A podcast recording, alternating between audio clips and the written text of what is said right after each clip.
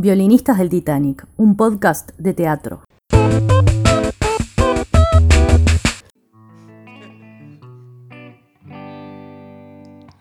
El amor es un sitio donde tu piel reposa, a medio ser apenas del niño y de la rosa.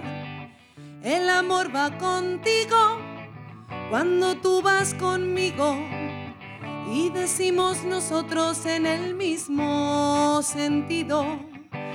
El amor es el cauce de un río compartido.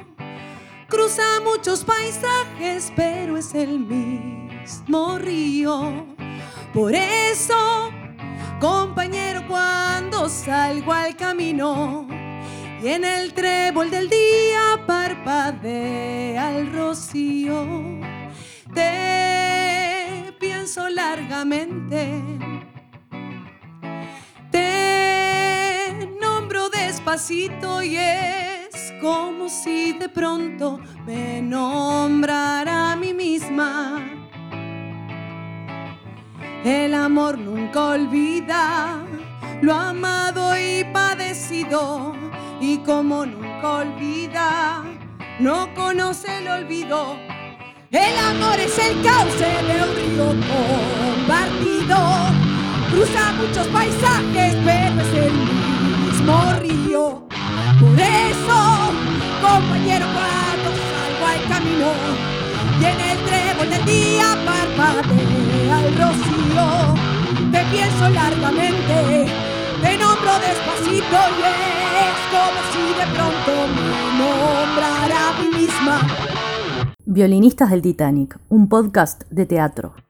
Bueno, escuchábamos Canción con voz de Alejandro Balvis, que es eh, una- un tema que en un momento de la obra Verano eh, se interpreta en vivo con una gran, pero gran trabajo musical de interpretación de María Eugenia Eugenia, Piroto. Con Pablo que- Musetti, ¿no? Con Pablo Musetti en la, en la guitarra y en, en la, en la- en la concepción, los arreglos, pero el trabajo vocal de María Eugenia es eh, de excepción, es una gran cantante, así que es un punto más para, para ir a ver verano. Vamos a hablar ahora de dos obras de Federico Guerra, una por la Comedia Nacional y otra en La Cretina en- con un elenco, un elencazo independiente. Este, estamos hablando de La Euforia de los Derrotados, un gran montaje ta- dirigido por eh, Tabaré Rivero y también coescrito coescrito por Federico Guerra y Tabaré Rivero y Jirafas y Gorriones, escrita y dirigida por Federico Guerra. ¿Qué personaje Federico Guerra? Sí, este, sí. es el, el- Uno de los dueños fundadores de la De la junto a Fernando Maray. Yo voy a decir una, una, una, cosa capaz que un poco fuera de contexto, porque justamente el que tiene una banda de rock es Tabaré Rivero, pero me parece que Federico Guerra es el dramaturgo más rockero El que hay. rockero del teatro, sí, no, sí, no hay, no hay ninguna chance. totalmente. Sus obras son rock and roll, o sea, no, no. Estamos hablando verdad de, que- de Snorkel, Snorkel, de Hoy Oírnos Hoy Comer. Comer. Y esta en realidad, después hizo aquellos momentos que, este, cretinos, Cretinos digamos. que- Solemnes, Cretinos eh, Solemnes. que fue una, una especie de suite de improvisaciones humorísticas con la que desembarcaron en la Cretina. Ujú. Por y eso un La poco la Cretina Cretina también, se ¿no? llama la Cretina, ¿no? Hay una unidad ahí. ¿Te acuerdas que te invitaban a cervezas, a comer empanadas? Sí, sí. Era Y un formato tenían- que habían traído a Buenos Aires, me parece. Sí, pero y estaba muy tenían bueno. eh, eh, artistas del teatro invitados, del teatro y de la música, invitados eh, especialmente para cada obra. Una era con Gabriel Calderón, otra era con Tabaré Rivero, otra era que- con, no sé, eh, Gabriel Ibarren, o sea, iban, iban rotando por ahí y se iba adaptando y había mucha improvisación. Y mucha espontaneidad también. Y bueno, en este caso Jirafas y Gorriones creo que, que- que tiene que ver con... Tiene una estructura que es similar a, a Snorkel y a, y a. De escenas breves que juntan a personajes que se van... Este, juntan a varias historias, ¿no? Hay varias historias que están sucediendo a la vez y vamos viendo breves escenas de una a otra. Yo creo que la diferencia que tiene esta con respecto a las anteriores es que la estructura termina confluyendo, todas las historias terminan confluyendo de algo Es- mucho es más... una, este, una obra coral. ¿no? es una obra coral, pero que terminan juntándose las historias, algo que no, pasaba No cerraba tanto tanto en las anteriores, En las anteriores. Están totalmente ensambladas las historias. Y, y bueno, este, tiene algunas características que, que este, Guerra es alguien al que no le genera ningún problema hablar de la muerte, hablar del cáncer, hablar en, todo, en todas sus obras hay gente que está, que está muriéndose, que Y está la agonizando. forma, la forma de contarlo, ¿verdad? Este, descarnada. Es feroz. este, feroz eh, sin con un- maquillaje. Con un dominio del humor negro, muy, con un regodeo en el humor negro, ¿no? Pero la, la gente se ríe desde que empieza Sí, la sí. obra y yo digo, para mí es una de las obras del año y la recomiendo y la he recomendado. por- Y, a- y aparte tiene eso de que él te, te libera de hacer cosas que vos capaz que decís, no dirías, pero yo me imagino, ¿no? Este, un, un bebé llorando toda la noche, no te deja dormir, y bueno, capaz que se le ocurre a alguien decir, ¿sabes cómo agarro el cel- y lo tiro del balcón para abajo? De y él lo pone arriba en la escena. Claro, Entonces, él- hay un montón de cosas que capaz que uno se reprime todo el tiempo que él las pone arriba del Lo escenario. políticamente incorrecto, ahí. Está todo ahí. Casi que es su puesto en el escenario. eh, en, en algunas charlas en las que, por ejemplo, la, una mujer que está enferma de cáncer que discute, le, le reafirma a su hijo que tiene ganas de, De tener sexo. sexo. antes de morirse, ¿no? Sí, sí.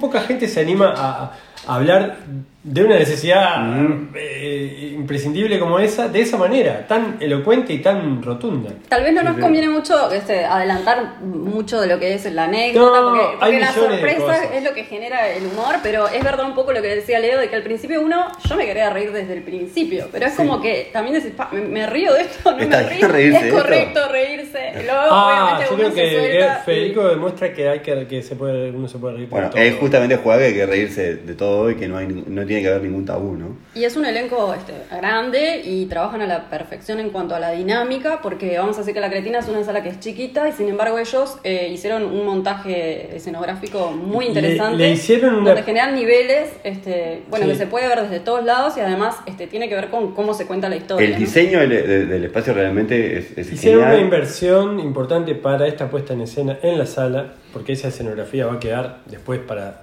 todas las otras obras que se hagan, esa- esas estructuras, esas, esas tarimas en diferentes niveles, y las luces también mejoraron bastante la, la inversión de, de la sala. Sí, de hecho hay una proyección al final de unas nubes que me hacía acordar a Peter Capusotto, ¿no? Era, era la misma nube de los Tal videos de. Capusotto. Está llena de guiños la obra, podemos decir también. Es una ¿no? obra riquísima Referencias. que además tiene muchos colores porque tenés este, la cosa más negra como que mencionábamos recién, pero tenés un personaje como el de Marcos Valls, un histórico ya de, de los Sí, sí. Un linchera. 30 años. Un linchera muy estilizado, pero, pero con linchera. una poética Sí, sí. que parece salida de Mauricio Cartoon. No Sí, sé, sí. eh, tiene, tiene el personaje de Marcos Valls es como el narrador, el, el- el que está este, el, Es el outsider, pero es el fantasma que que está flotando. Y es un personaje clave en, en todo ese, Bueno. al final, ¿no? En el desenlace, cómo esas historias se unen. este, y que me resultó entrañable. Eh, también. A este, mí, el, eh, Horacio Comandule vendiendo esa. o sea, Pero vamos a no decir no qué, pero contar, esa idea que te- esa idea genial que tiene con la que se vaya y después verlo con todo su cuerpo monumental, este. Eh, es un actor insular con una estética única de él. Es tremendo, Es él, es no, tremendo. no es otro. Después me gustó Estaría mucho. bueno nombrarlos a todos, ¿no? Elisa Esa- Fernández, Sí. la Bueno, sí. Eli Almic, también una, una actriz que está, se quiere todavía dando sus primeros pasos, aunque tiene mucha experiencia en el teapot y todo eso con el Mm. No, pero que este año la, la vi Bueno, eh, sí. con la, en la obra de tipo que se hizo, que se hizo en, En español Furiosa. Furiosa, que está genial. Y bueno, y- este, con Raquel Diana. El año en- pasado con Raquel Diana en- en este, María Boychek. Este, la verdad, eh, este, está, yo no, no, no Era la como había visto mucho, bailaba. pero estaba empezando a cómo bailaba. Eh, una actriz Este, veterana excelente. también, de, de Virginia Méndez. eh, Sí, también, sí, aparte del personaje de Virginia Méndez es excelente. Está Pablo Robles. Está Pablo Leonor Bueno, Pablo. Robles que es un desbundado, este, su personaje, ¿no? Un banquero. desbundado, que claro, que, que está, que, que, ah, le pega la, le pega a su pareja, este, le pega Maral. a su pareja. Más border de todo. Totalmente. Fernando Fernando Maral Maral, que en una de las 853 horas que estuvo que este año, presente. estaba Maral, este, No sabemos cómo hace. Y Lucas Barreiro también. Lucas Barreiro. Fernando eh, Amaral eh, le hice una entrevista, las tiene contadas, lleva 85 espectáculos en su carrera, piensa llegar a los 100 Sí. en el año que viene o el sí, otro. 42 entre los últimos tres años. Bueno, el elenco para nombrar a todos eh, también este, está incluida Leonor Victoria Chavarría Natero, también. Leonor Chavarría y mm, Marcos Val, ya lo nombraste. Sí, sí. Leonor Chavarría, que era la que sea de pareja de, de, de Amaral. Este Natero, que sea de pareja de Elisa Fernández. Y bueno, Marcos Valls era. era- Una obra que creo que sigue en cartel todavía. Sí, sí, está en cartel, se, se agotan última- las entradas. Se agotan las a Hay que reservar con tiempo. No, no, es seguro que es una obra que va a estar a ser temporada el año que viene, aparte. o sea, que vuelva. Violinistas del Titanic, un podcast de teatro. Y de Fede Guerra, eh, al mismo tiempo, bueno, no sé si al mismo tiempo, escribió La euforia de los derrotados, que es este el musical, este sí, musical, completo, con, con todas las letras, Una banda en el foso, ¿no? con la banda sinfónica de Montevideo, eh, dirigida por Martín Jorge, en el foso, una orquesta de veintipico, treinta músicos, con cuerdas, vientos, percusión y todo lo que tiene que tener la banda sinfónica, con este, músicas eh, eh, gran medida originales de Tabaré Rivero, eh, canciones con letras eh, escritas por Tabaré Rivero y Fede.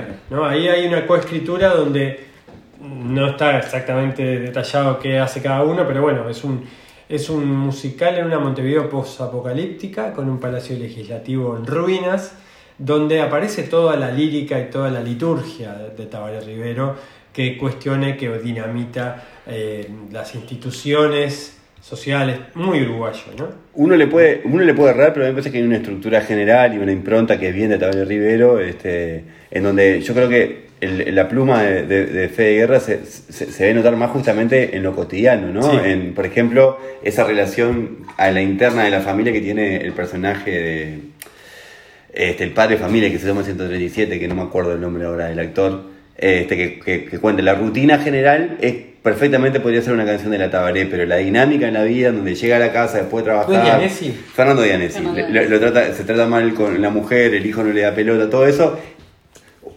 Tiene la impronta de Fede Guerra, De y la que- parte más política, macro, Y hay una escena que hace la- Leonardo Núñez también que tiene mucho humor, que Sí. tal vez le erramos, ¿no? Pero yo creo que ahí está la pluma de, Sí, de hay, Fede hay- Guerra. hay cosas que creo que se complementan bien en esa cuestión más de, de, de la, de lo microsocial, lo cotidiano de, de, de, de Fede Guerra con el concepto, la concepción más El general. concepto general es de Tabaré. Es de Tabaré Rivero, Claramente eh, viene en la línea de lo que ha sido toda su carrera, ¿no? Este, darle bomba a Mm. lo que son las instituciones políticas y, y la base de la sociedad, ¿no?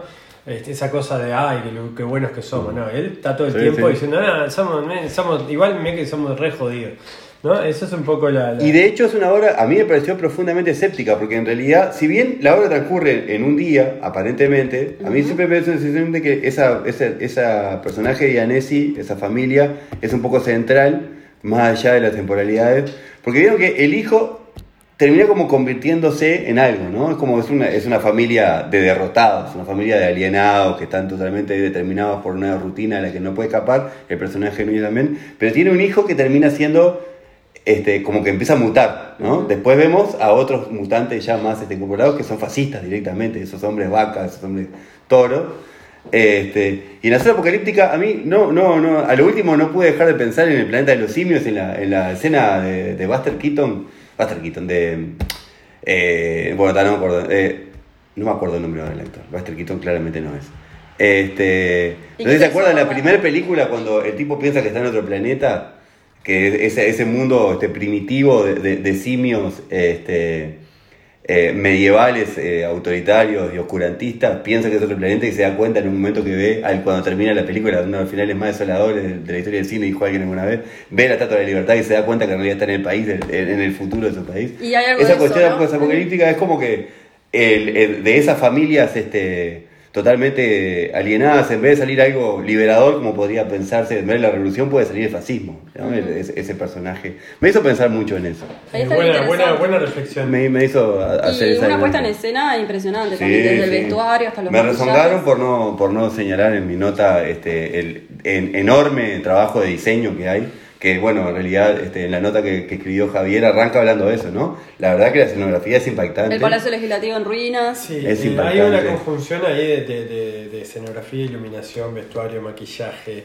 eh, no, no recuerdo ahora, capaz que Ana los puede mencionar, porque creo que vale la pena. Este, La en este escenografía caso, por la, Gustavo la puesta en escena. Iluminación y Claudia La Sánchez. gran apuesta de gran porte de este, los elencos municipales en la segunda mitad del año. Ahora, ahora se estrena Historia de un Soldado, Sí. pero bueno, esto claramente es. eh, eh, ¿Decías? Y no, la- la- los rubros técnicos, el vestuario, el vestuario es Pablo Aulizo.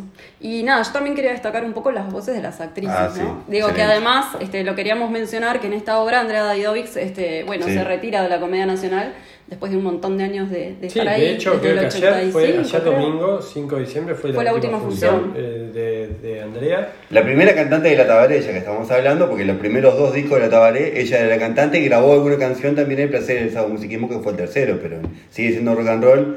Y rock and roll del arrabal, este, lo- los grabó ella, era integrante estable de la Tabaré. También está Alejandra Wolf, que también fue una de las Sí, cantantes también de la Bueno, Tabaré. Los dúos entre Andrea, Jimena entre Pérez. Andrea y Alejandra, que se, ya en Placeres del Sábado Musiquismo son las dos principales cantantes, este, que durante estos últimos 25 años, desde que Alejandra Wolf entró a la comedia, Yo creo que la tratan de actuar juntas todo lo que pueden, La- las hemos visto juntas. La, la vi veces. juntas, creo que la primera vez que la vi juntas fue en una versión de, de, de la ópera de los dos centavos que se hizo en el Teatro el Victoria, Teatro Victoria para con Jorge. Curi, creo que era el director. La Este, cuando la comedia estaba ahí porque estaba cerrado el Teatro Sol. Exacto.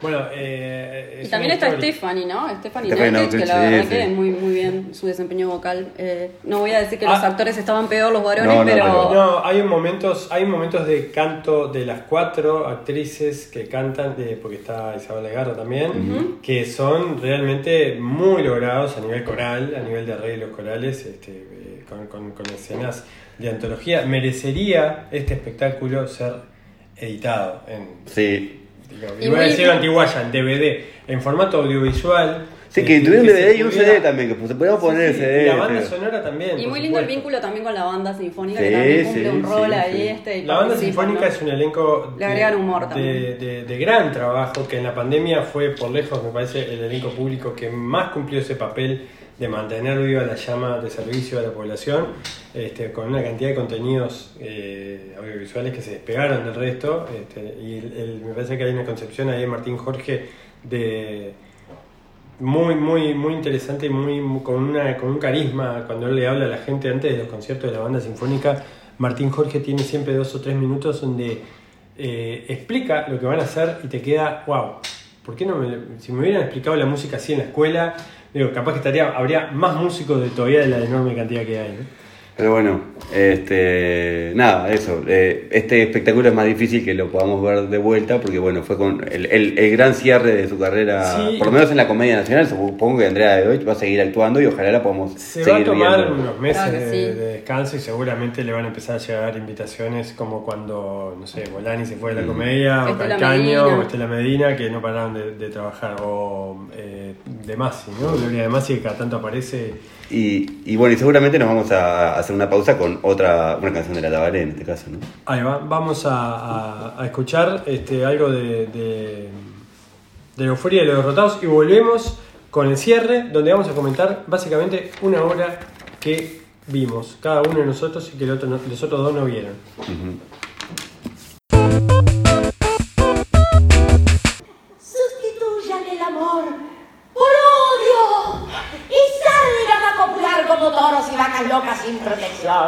Y de la luz miles y miles de huérfanos terneros irreverentes que se apoderen del mundo. Es la nueva normalidad. Es la nueva normalidad.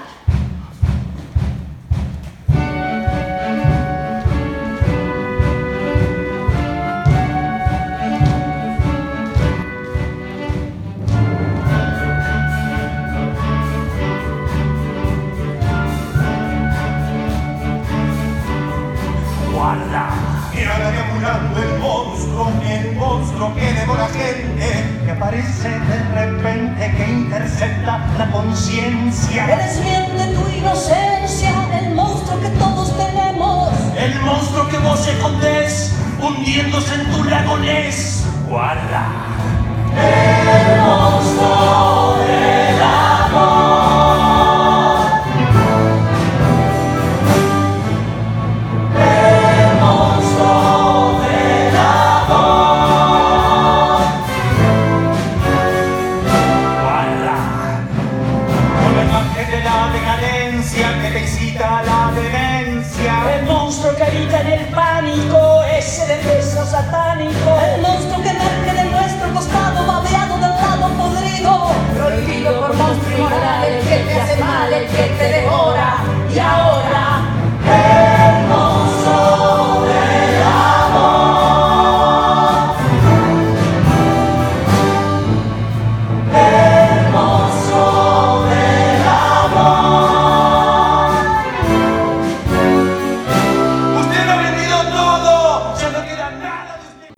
Violinistas del Titanic, un podcast de teatro.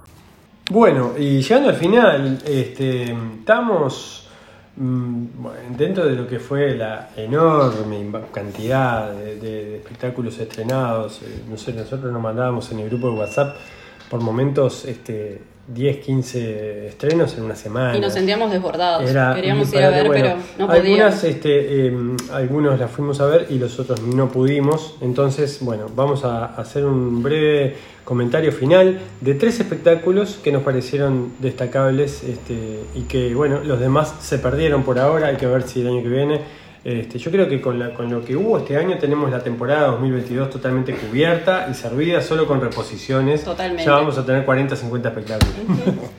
Bien, y arrancamos con Vitalicios, que es una obra que marcó el debut, increíblemente, de este, Fernando Amaral, que hablábamos hoy, que hizo 85 espectáculos, pero es la primera vez que dirige un espectáculo para adultos, porque él ya Después de había, incursi- 25 años de carrera. ya había incursionado en la, en la dirección de, de espectáculos para niños.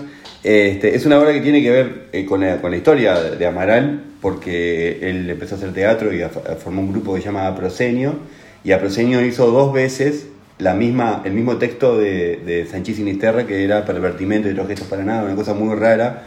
Este, hicieron una primera versión en el 2006 en el Tinglado y después estuvieron en el Victoria haciendo una segunda versión dirigida, el mismo elenco pues, con la misma directora, este, Marisa Bentancur, que le dio un entronque particular, porque son muy colgados de Sanchís Sinisterra, que justamente es el escritor de Vitalicios, la obra que en este El caso... dramaturgo catalán eh, espectacular que también acá vimos en el, lector por horas. con Sí, hay Carmela, este, es, es un, un tipo este, que, que ha tenido mucho vínculo con Uruguay. Y bueno, esta obra Vitalicio la escribió en el 2010, en un momento en donde, este, paradojalmente, o, o no tanto, había muchos recortes en la cultura en, en España. Entonces Sanchís escribió una obra en donde hay un grupo de funcionarios públicos que está decidiendo eh, que, que, que cuáles de todos los infinitos artistas que tienen una pensión vitalicia en España la va a seguir teniendo y cuál no. Algunos se la van a sacar y cuál no. Entonces, Post hay una lista. del 2008, ¿no? Que- Porque del 2008 que fue- arrancó con la vivienda, con la burbuja inmobiliaria en España y, y arrasó con todo.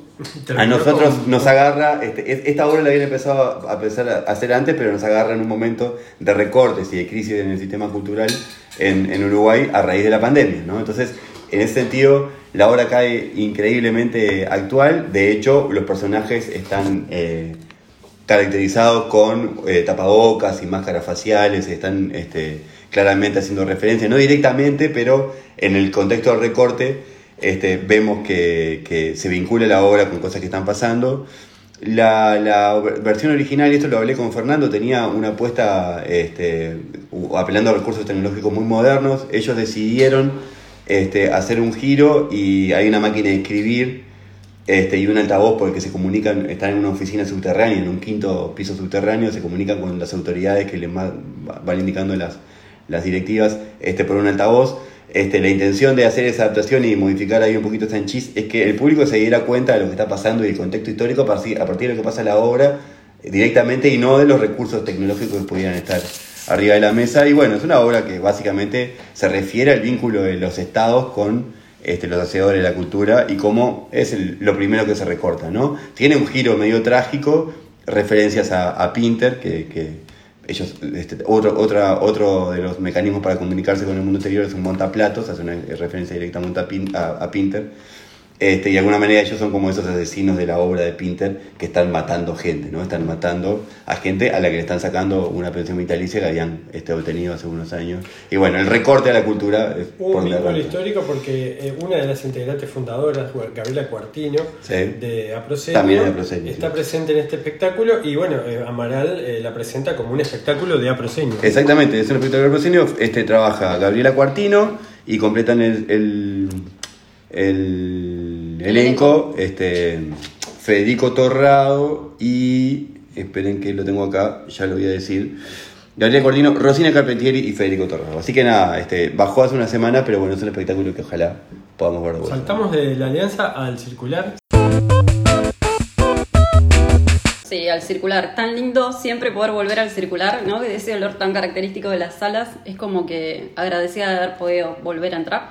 Y bueno, la obra que vi yo es de Alberto Simber, dirigida por Alberto Simber. En realidad es de un autor inglés que se llama Mike Bartlett. Eh, Simber, a Simber le interesan los autores ingleses, de hecho también ha trabajado con Pinter. Bartlett ya se hizo otras obras de él acá.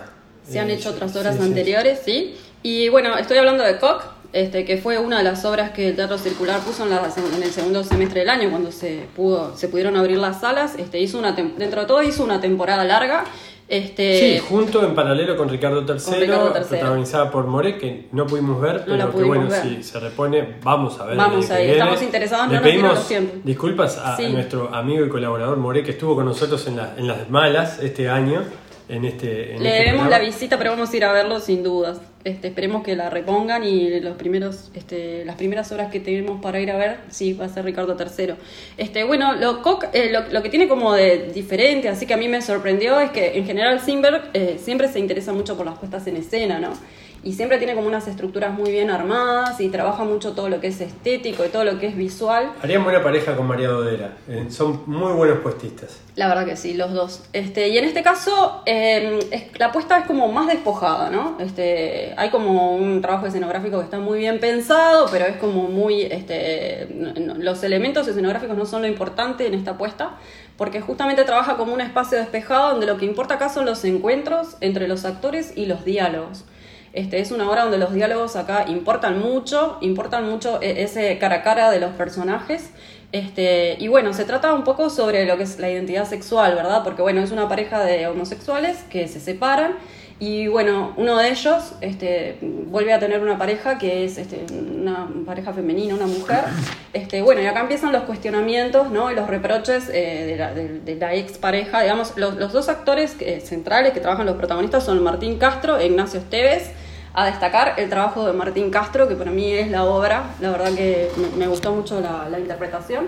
Este, y bueno, lo que tiene interesante es que en realidad trabaja esto de que, las etiquetas, ¿no? Me, me interesó que es como una mirada diferente, este, de que justamente lo que se están preguntando todo el tiempo los personajes es quién sos, Eh, qué sos, ¿no? Y como que ronda un poco en torno a eso los diálogos trabajan en torno a eso. Eh, el elenco se, se compone también, eh, lo, lo terminan de, de- conformar Dulce Lina Marighetti y Sergio Mautone, que es este, como el padre de, de- Ignacio Esteves, que es la expareja de Martín Castro, y como que desentona y cuando él entra uno piensa, ¿y este personaje por qué se incluye? Y genera como un quiebre y también introduce un poco de humor, que, que lo tiene. Este, pero lo central en esta obra son los actores. Y destaco el trabajo de Martín Castro y bueno, si se repone, es interesante para ir a ver este, sobre este tema del cuestionamiento de la identidad. Y rápido porque sé que nos estamos repasando, pero quiero mencionar una cosa que no tiene que ver con una obra, que es un libro, que es Irse Yendo, de Leonor Curtusí, que bueno, lo conseguí en la, en la Feria del Libro y que es, este, está impresionante, es muy buena su forma de escribir y su narración, y lo menciono porque tiene que ver con una obra de teatro también, que es casi sin, eh, sin pedir permiso, que ella este, la hizo el año pasado en su casa. Este, era una obra que tenía mucho que ver con su historia familiar. eh, era un juego de autoficción, también un juego entre realidad y ficción. Pero este libro cierra la obra. Sí. Es necesario Está muy vinculado para- el- es como una continuidad de la obra de teatro de aquellos que pudimos vivir esa experiencia, que fue un acontecimiento, que fue en dos etapas y la segunda etapa tenía que ver con eh, que tiraban abajo un árbol que estaba en el fondo de su casa, algo como muy real. Este, y bueno, si pueden conseguir el libro y leerlo. Irse yendo de Leonor Courtoisy, este, que, que completa aquella obra casi sin pedir permiso. Este, sí, es, es una muy buena recomendación ese libro, que además eh, tiene mucho sobre el mundo del teatro, sobre la escena También. uruguaya en general, ¿no? Este, no solamente hay, hay un- varios personajes del mundo del teatro que, que Que aparecen, conocemos. que conocemos, que, que pueblan ese, este libro. Cuando deje de llover, que hizo la Comedia Nacional en la Zabala Muniz, eh, dirigida por Fernando Toja, es una obra de un dramaturgo australiano llamado Andrew Bovell, que si mal no recuerdo es la primera vez que se hace una obra de él acá y en paralelo se hizo unas pocas funciones de otra obra de él este año que la dirigió Félix Correa. Pero bueno, este, este estreno de la Comedia Nacional deseo que se reponga porque es para mí, eh, si me apuran, el espectáculo más completo que se dio en esta temporada. Eh, o bueno, está entre los entre las dos o tres espectáculos de excepción este año eh, y tiene, comparte con, con, por ejemplo, con lo que hablábamos de, de jirafas y gorriones, la estructura de obra coral. ¿no? Aquí aparecen, comparte también con Verano el hecho de que está, la narración está fraccionada en varios momentos. Aquí eh, se centra la historia en una familia desde mediados de la década del siglo XX, digamos aproximadamente 1960, hasta avanzado el siglo XXI, estamos hablando del año 2040. A lo largo de 80 años hay cuatro momentos de una misma familia a través de todos sus integrantes, desde eh, digamos, el, el- ancestro que vive en Inglaterra y que por cuestiones que no vale la pena develar se termina yendo a vivir a Australia y los hijos, los nietos, los, las parejas de esos hijos y de esos nietos. eh, es una historia eh, familiar eh, muy dura, muy amarga, donde hay un, un hecho violento que genera ese exilio forzado de ese protagonista, que este, que, eh, que, que- después este, se va, eh, a lo largo de la historia van apareciendo las implicancias de cómo un hecho traumático influye sobre todo a una, una familia, ¿no? A lo largo de las diferentes generaciones.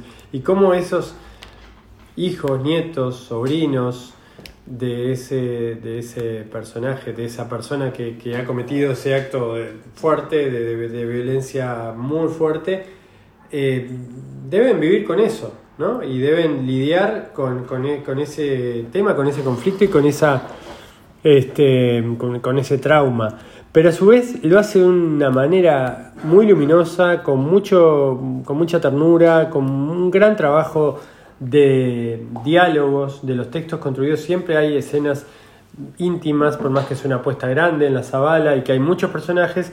La, eh, la obra está construida en base siempre a diálogos íntimos entre, entre por lo general dos actores. Entonces hay, hay varias historias, historias de pareja, historias de madres e hijos, historias de felicidad, historias de infelicidad. Eh, es una obra muy completa que está dirigida, no solo dirigida, porque la propuesta fue de Fernando Toja. Vale la pena volver a ver a Fernando Toja en la Comedia Nacional, un director con, con mucha trayectoria en la escena nacional, que había dirigido la comedia como 30 años antes, este, y que en este caso él descubrió esta obra, él movió el proyecto, él se la presentó a Mario Ferreira en el 2019 para hacerla en el, creo que fue en el 2018 para hacerlo en el 2019, o lo iban a hacer en el 2020 y bueno, la pandemia postergó bastante este estreno y recién se pudo estrenar ahora. Hay una gran actuación, pero gran actuación de Juan Antonio Saraví, que se roba, este, le damos, si, si nosotros diéramos premios, yo le daría el, El premio al mejor actor, el violín del año, el Titanic del año, se lo damos a Juan, se lo doy yo personalmente a Juan Antonio Saraví, porque él tiene, eh, él es el último de todas estas cadenas de familiar, es el último, es el personaje que, que no existe, que no había nacido cuando empezó esta historia y que, y que, y que es un poco la redención, el que encarna la, la redención de esta familia. Eh, hay también grandes trabajos de Lucía Sommer, de Andrés Papaleo, y especialmente quiero destacar el trabajo de Carla Moscatelli, que tuvo que asumir eh, su personaje, que no es integrante de la Comedia Nacional, una gran actriz de, de uruguaya, que eh, poco antes del estreno tuvo que suplantar a Claudia Rossi, que sí era la titular, pero que tuvo eh, algunos problemas de salud y que, que- no pudo hacerse cargo de, su personaje. Y Carla Moscatelli en- encarna un- uno de los personajes claves con tremenda actuación. Sería una ganancia enorme para la comedia contar con una actriz como ella. Carla que Este, estuvo con Alberto Simber, que lo nombrabas en, Sí. en Los Padres Los Terribles. Padres Y ahora Terribles. sabemos que está en Y una que- película, eh, Las vacaciones de Hilda, que no la hemos visto, pero la debemos también. No, Carla es una con actriz- la Cabaret en Putrefaction, este, que fue una ópera que hizo en el... Carla es una de las grandes actrices este, al nivel de Gabriela Ibarre, al nivel de Margarita Musto, de esas grandes actrices que, que está bueno que, que aparezcan en la pantalla también en el cine. Una genia. Eh, cuando deje de llover, ojalá se reponga. Estamos dependiendo, hay una transición. Gabriel Calderón, en todo este lapso, Gabriel Calderón fue mm, designado nuevo director de la Comedia Nacional, va a asumir en febrero y en este momento están ahí definiendo qué, qué- cómo se programa. Todavía no está la programación del año que viene, entonces quizás se puedan, dentro de las posibles eh, reposiciones, pueda estar este, por lo menos para la primera mitad del año pueda estar cuando deje. Podríamos hacer un, un episodio con, con el nuevo director de Comedia sí. ¿Cómo no? Eh, va a haber- ahora. Va a haber, este, esperemos que el año que viene podamos contar con mayor frecuencia de, de- de violinistas del Titanic. Nos queda este año un episodio final, sobre fin de año vamos a hacer un- el último, eh, para el cual ya los estamos invitando, eh, donde vamos a, bueno, a contar lo que nos pareció lo mejor de La este temporada, como lo 2021. hacemos siempre, lo hacemos en tu programa, Javier. Ahí de va. eso Hace nació dos años que lo hacíamos. este podcast. Exactamente, como, como, como decíamos en el iceberg años atrás. Vamos a, entonces ya podemos confirmar que vamos a tener violinistas por el Sí, 2022. sí. Para el 2022 seguro. Y bueno, eh, esto ha sido todo por hoy. Eh, creo que ha sido más que suficiente. Te- tenemos un repaso de lo que nos pareció lo más destacable en estas últimas semanas, meses. y Siempre bueno, queremos ser breves, pero no podemos. Nunca podemos. No. Nos estamos reencontrando ahora, a fin de año, con el balance del año. Esto fue Violinistas del Titanic, un podcast de teatro. Idea, producción y conducción, Leo Flamia, Ana Barrios y Javier Alfonso.